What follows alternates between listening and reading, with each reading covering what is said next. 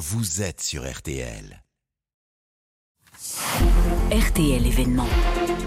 Et l'événement ce matin sur RTL, c'est la colère d'une famille face au harcèlement scolaire. Cette famille, c'est celle de Maël, 10 ans. Son père a, vous l'avez peut-être entendu, appelé RTL au 3210 la semaine dernière. Il a été harcelé physiquement et, et moralement, c'est-à-dire des, des coups, des insultes, euh, des moqueries, euh, et ça pendant trois ans. On n'a jamais compris la raison.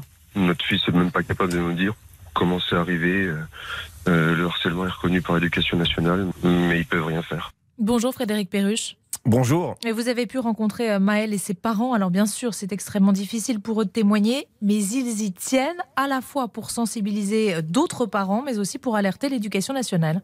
Oui, une famille toujours traumatisée par cette histoire qui a duré près de trois ans jusqu'au départ forcé de Maël de sa petite école tranquille à la campagne en décembre dernier, faute de mieux car il n'en pouvait plus de subir les agressions et les humiliations de son petit camarade harceleur du même âge que lui. Il me donnait des coups, il me lançait des pierres, euh, faisait des regards méchants, euh, disait des gros mots, coups de poing, euh, coups de pied, coups de boule des fois, dans la classe, dans la cour de récréation et des fois dans la cantine. Et dans la classe, la maîtresse, elle voyait pas. Normalement, elle est censée euh, surveiller toute la classe, mais pff, ça n'a pas été le cas. Mais ce calvaire, il n'en parle pas. C'est sa sœur qui alertera ses parents. Puis Maël lui-même, il y a un an, exprimera publiquement sa détresse en pleine classe de CM1, comme le raconte Michael, son papa. Ouais, un cauchemar de longue durée, jusqu'à ces mots très durs qu'il a prononcés en pleine classe. euh, C'était euh, bah, de vouloir mourir pour que ça s'arrête. C'est là qu'on comprend que c'est son cri d'alarme, hein, qu'il en pouvait plus. T'avais plus envie d'y aller à l'école, c'est vraiment ça. Non, j'avais pas envie d'y aller, non. T'avais peur? J'avais peur. La peur, c'est qui ressort? Le peur plus. pour lui euh, de y aller et même pour raconter, peur pour lui et peur pour nous. Et c'est à ce moment-là que les parents, Michael et Sylvie, comprennent brutalement l'origine des troubles de leur enfant. Il mangeait de moins en moins.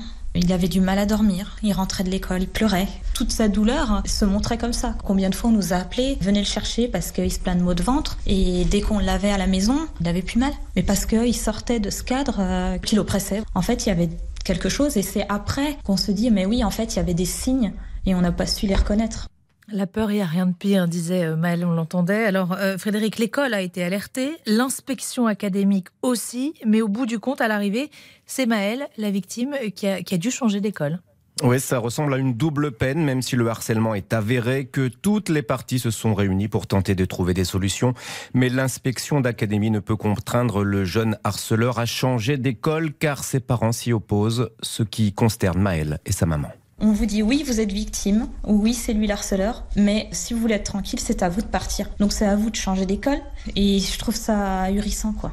Moi, j'aurais voulu rester, mais avec mes copains, mais que lui, il parte de l'école. Mais bon, là, euh, c'est c'est pas possible. Tu comprends ça? Non. Depuis deux mois, Maël va mieux. Depuis qu'il a quitté son école et suit ses cours à la maison, Michael, son père, en témoignant sur notre antenne, et ce n'est pas facile, espère faire changer les choses pour toutes les petites victimes. Il y a eu assez d'enfants comme Lucas, comme Ambre, où c'est arrivé à un stade où c'est trop tard. On change les lois. Parce que protéger les victimes actuellement, c'est dire qu'il y a du harcèlement, c'est le signaler, mais on les protège comment On ne les protège pas en fait. Et je voudrais dire aux autres enfants qui sont embêtés par euh, un camarade, dites-y aux parents, parce que euh, c'est pas en, en disant rien que ça va faire bouger les choses. Et au retour des vacances, sauf miracle, Maël devrait changer d'école. Une plainte a également été déposée devant la justice. Elle est en cours d'instruction.